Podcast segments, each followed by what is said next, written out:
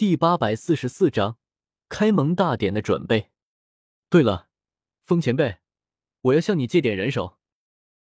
想着天火尊者的话，想要爆发出斗圣战力，至少得有二十个斗宗给我提供能量。眼下毒宗才六个长老，就算再加上小医仙、穆青鸾、唐火儿他们，数量也远远不够。现在去抓一窝斗宗，时间肯定来不及，只能找风尊者借了。风尊者问道：“你要借多少？”十一个斗宗。多少？风尊者声音瞬间变了，瞪大眼睛看着我，怀疑自己是不是听错了。他整个星云阁才多少长老？你小子开口就要十个斗宗强者，这不打劫吗？我眨了眨眼睛，一脸无辜道：“风前辈，我那个千夫所指秘法有了些突破。”需要的人手也变多了，这不是毒宗长老不够吗？就剩六个了。风尊者沉吟片刻：“你那秘法不是叫天地有正气吗？”我那只是喊起来更帅而已，才不是秘法的名字啊！我从来没有改名字的。风尊者说道：“十一个斗宗实在太多了，你那秘法一定要斗宗吗？斗皇、斗王行不行？”这我星陨阁倒是有许多。我陷入沉默。斗皇、斗王、毒宗也有很多啊。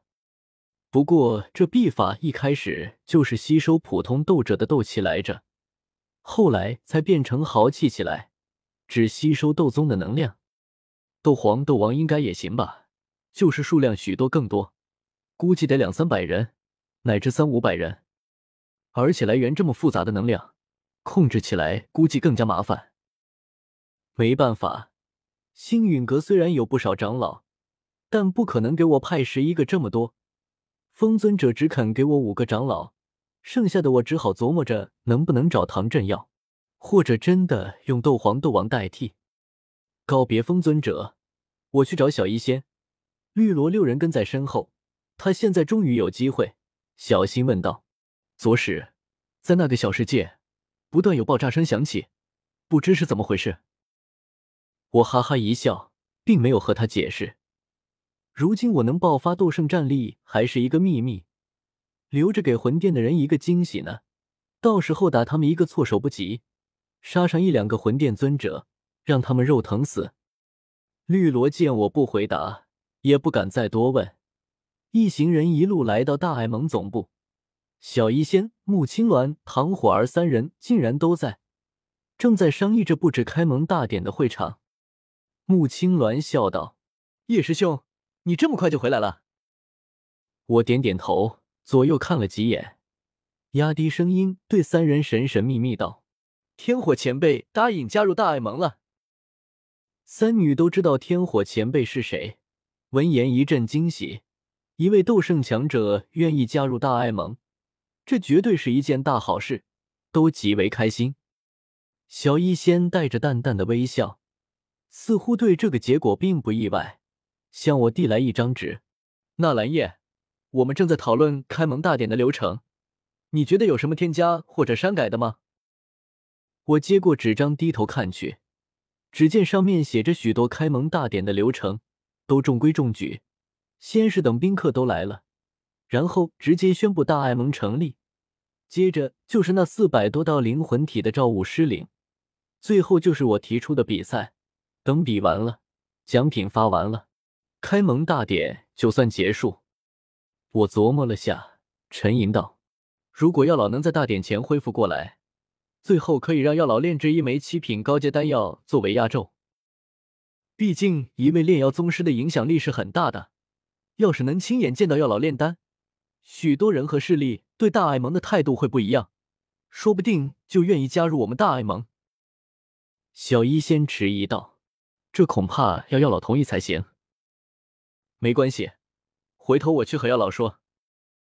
我淡淡一笑，忽然又道：“对了，让那些灵魂体的亲人朋友领走那些灵魂体时，一定要当着所有宾客的面，顺便再加一个诉苦大会，让那些灵魂体控诉自己被魂殿抓走后受到了魂殿的什么折磨，让所有人都知道魂殿的丑恶面目。”小医仙点点头，伸手接过我递过去的青皮葫芦，里面就装着那四百多具灵魂体。我回头就和这些灵魂体沟通一下，四百七十三个灵魂体，挑出十个来配合，应该没问题。我干咳一声，还有什么话说？看了眼穆青鸾和唐火儿那崇拜的眼神，顿时有些不好意思，只好又把话憋回去。算了，还是回头单独和小医仙说吧。其实这灵魂体的诉苦可以先写好稿子，越惨越好，越虐越好，到时候照着念就是了，保证所有宾客都感动的稀里哗啦。众人又讨论了许久，我大致确定了下情况，就没有过多询问。细节问题交给小医仙、穆青鸾、唐火儿他们负责就是。我找了个借口，支开穆青鸾和唐火儿，与小医仙单独走在一起，斗气传音道：“五护法那边还没什么情况吗？”小医仙浅浅一笑，回道：“有消息了，五护法传来了一封密信，说魂殿已经得知大爱盟开盟大典的事情，准备就在开盟大典那天来袭击星陨阁。”至于具体的力量，魂殿还在调集人手，五护法也不能确定。不过肯定不会弱，应该会出动不下于五位尊者。毕竟如今的大爱盟明面上就有五位尊者战力，我和风尊者、药尘、唐震、天妖龟，魂殿如果来袭击星陨阁，不错，其五位尊者战力根本没法打，只会是送人头。我面色凝重起来。魂殿这一代有九位天尊，也就是九位尊者，而且还不知道有多少九星斗宗呢。何况魂殿实力盘根错节，还有许多附庸势力和盟友，比如那个冰河谷，这次肯定不会简单呢。小医仙眼中也闪过一抹担忧，真要动用这么多尊者，魂殿会不会出动斗圣带队？谁知道呢？不过现在我们也有斗圣了，那必要那么怕他们？兵来将挡。水来土掩，等雾老的消息就是了。我嘀咕了句，然后偏头看向小医仙，压低声音问道：“周川怎么样了？”小医仙捋了捋额前青丝，穆青鸾做的不错。周川之前出去了一趟星陨阁山门，